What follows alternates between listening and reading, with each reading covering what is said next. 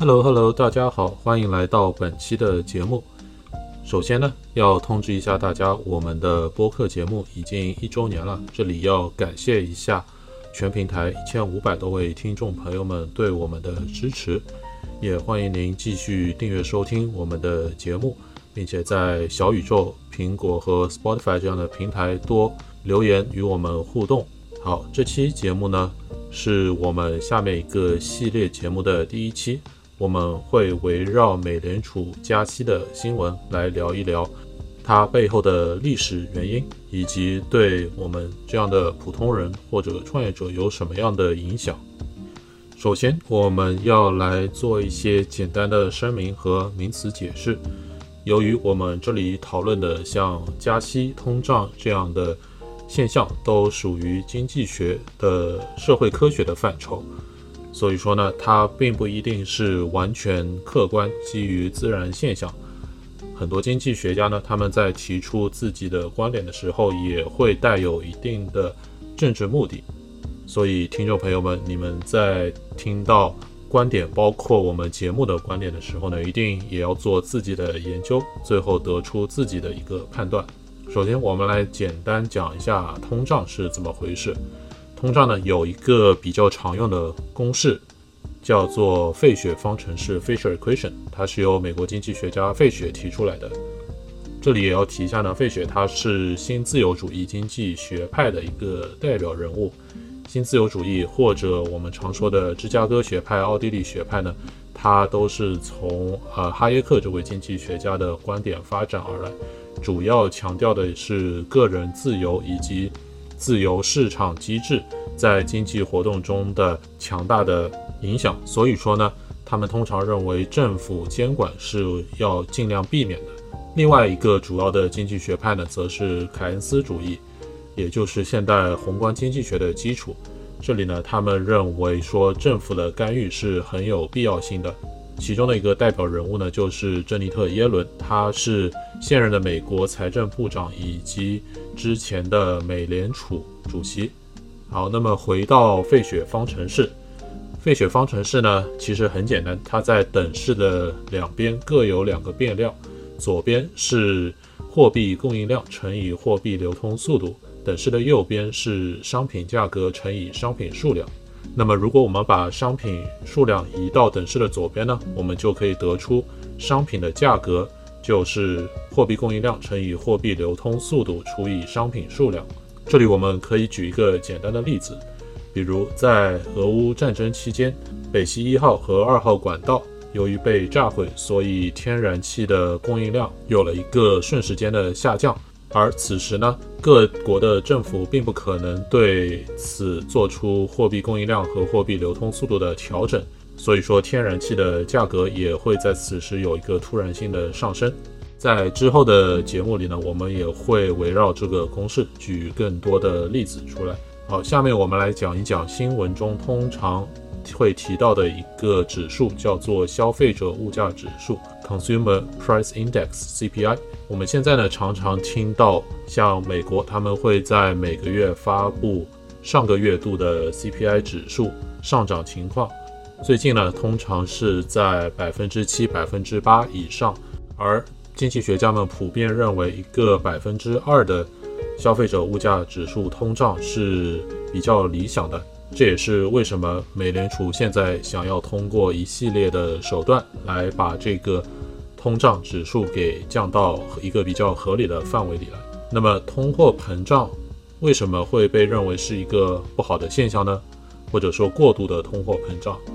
这里主要是因为通货膨胀它通常是以国家为单位来计算的。让我们拿美国来举例，当美国发现它的通货膨胀程度远远超过其他国家的时候呢？这时候也就相当于说，嗯，美元它的价值就下降了，因为，比如说同样的一个汉堡，之前，呃，在美国你需要花两美元，在日本花一百日元，这时候呢，由于通货膨胀，在美国汉堡的价格变成了三美元，那么美元相当于日元的汇率呢，就得到了，就有了一个百分之三十左右的折扣。这对于呃国家之间的贸易来说呢，是一个非常不理想的情况。当然，在现实中目前看来的话呢，像欧洲地区他们的通货膨胀指数甚至比美国还要高，所以说是一个相反的情况。我们在下期节目中会来聊聊英国、欧洲、日本、中国这样的主要市场。在面对通货膨胀的时候有什么样的举措，以及美元加息会对他们造成一个怎样的影响？而这期呢，先让我们主要来关注一下美国国内的市场。美国它的经济规模目前占到世界经济规模的四分之一，所以说单单关注美联储加息对于美国国内市场的影响呢，也是一个非常重要的话题。美联储的加息呢，它有一个主要的链条。是先从美联储的 FOMC 会议开始，会影响到各地联邦准备银行的利率，然后会影响到美国各地商业银行。然后是美国各地的企业金融机构，因为他们通常需要向商业银行贷款。最后链条的末端呢，则是消费者，因为美国的消费者他们很大程度上的消费呢，都是通过借贷来完成的，比如说像房屋贷款、学生贷款以及购车贷款这样。所以说利率也是对美国国内的消费者会有一个很大的影响。在正式解释这个利率的链条之前呢，我们先来简单回顾一下美国的历史，特别是财政部和美联储的历史，来了解一下为什么这些机构会被建立，以及他们当初建立之初的初衷是什么。先来讲一下美国财政部。财政部呢，它是比美联储成立的时间要早很多，几乎是在美国建国之后就马上成立了财政部。第一任部长是我们大家都很熟悉的美国国父之一亚历山大·汉密尔顿，相信很多人都看过之前的一部以他的生平而改编的音乐剧。那么，美国财政部呢，它的主要职责是负责。发行国债以及为美国联邦政府创造收入，比如它下属的一个著名的机构叫做 IRS（Internal Revenue Service），它就是每年负责向在美国生活工作的所有人收取税收的一个机构。而美联储呢，则是在第一次世界大战的同时成立的一家机构，它的主要职责可以被视为美国的中央银行。其实，在美联储成立之前呢，美国也有相当于中央银行这样的机构存在，比如之前在费城成立的美国第一和第二银行，以及之后的。J.P. Morgan 摩根大通作为一家私人的商业银行，也曾经一度担任过美国中央银行的职责。而负责建立美联储体系的总统是美国的第二十八任总统伍德罗·威尔逊。在他期间呢，提出了一个重要的政策方向，叫做威尔逊主义。威尔逊主义呢，被大多数人认为是对美国之前的主要国策门罗主义的一次颠覆。先来讲讲门罗主义。门罗主义是美国总统詹姆斯·门罗的思想观点。他认为呢，欧洲列强不应该再殖民美洲。涉足美国、墨西哥等等美洲国家的主权相关事务，而作为同等的回报呢，美国也会在欧洲各国之间的争端保持中立。可以说，这个政策呢，在19世纪为美国的高速经济发展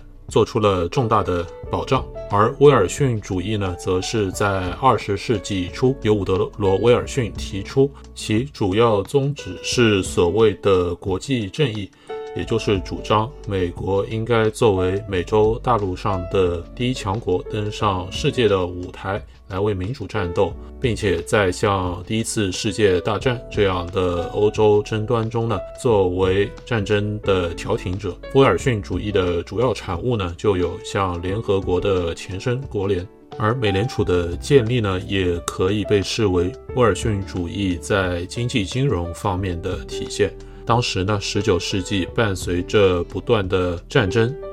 美国本土呢也是发生了好几次的金融危机。当时呢，由于还没有美联储的存在，所以美国全国的现金储备呢，都是分散在全国几千家银行的金库。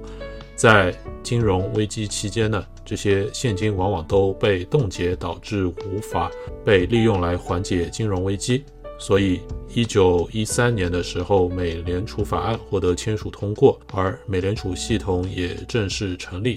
从此呢，美国大多数的现金储备都存放在了美联储系统以及它旗下的美国准备银行里。从而使得美国联邦政府的很多宏观上的货币政策可以得到实现。这里呢，我们可以就来先讲讲美联储加息链条上的第一环，也就是美联储下属的 FOMC（Federal Open Market Committee），中文呢叫做联邦公开市场委员会。这个委员会一共由十二名委员组成。除了联邦准备理事会的成员呢，另外有一些席位是由十一家联邦准备银行的行长每年轮流担任。因此呢，这个会议上的投票表决产生的结果，也可以被视为美国全国各地的银行行长的一个比较民主的意见体现。联邦公开市场委员会呢，一年有八次会议，通常都是在华盛顿举行。在这些会议上呢，他们会审查美国目前的经济金融状况，确定适当的货币政策，比如是否需要加息以及加息的力度，并且也会对未来的经济现状做一个评估。那么我们在新闻里通常听到的加息或者降息呢？这里他们改变的参数是叫做联邦。基金利率，也就是银行之间互相拆借贷款的利率，加息也就意味着银行向美联储或者旗下的